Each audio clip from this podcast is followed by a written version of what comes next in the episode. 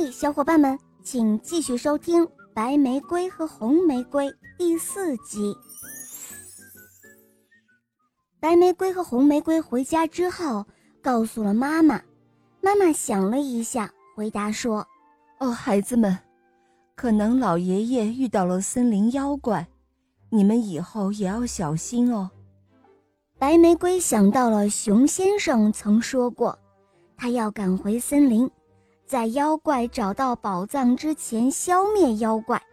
如果老爷爷真的也遇到了妖怪，那么他很有可能知道熊先生在什么地方。过了几天，白玫瑰和红玫瑰出去钓鱼，忽然白玫瑰看到一个熟悉的背影，尖尖的帽子，长长的胡子。白玫瑰跑过去一看。果然是那个白胡子老爷爷，白玫瑰大声地喊道：“老爷爷，老爷爷，你知道熊先生吗？”白胡子老爷爷受到了惊吓，一不小心掉到河里了。红玫瑰急忙上前帮忙，但是老爷爷的胡子太长了，被河里的大鱼咬住了不放。白玫瑰只好又拿出剪刀。又一次剪断了老爷爷的胡子，得救的老爷爷一点儿也不开心，他十分的生气，大喊道：“你们两个坏孩子！我好不容易钓到大鱼，你们也要和我抢！告诉你们，这条河是我的，不许你们钓鱼！”红玫瑰便要上去教训老爷爷，白玫瑰拉住了红玫瑰，说：“算了吧。”这里还有很多河，我们去别的地方钓鱼。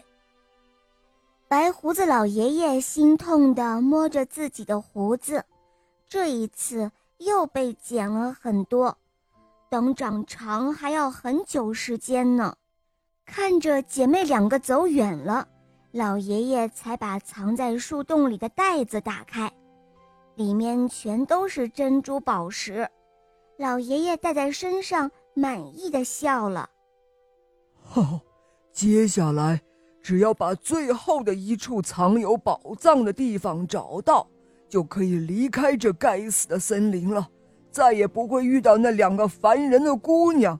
我自己也会成为这世界上最富有的老人了。哈哈。那边的白玫瑰和红玫瑰一边拧干衣服的水，一边说。好心救了他，还不说感谢，居然骂人！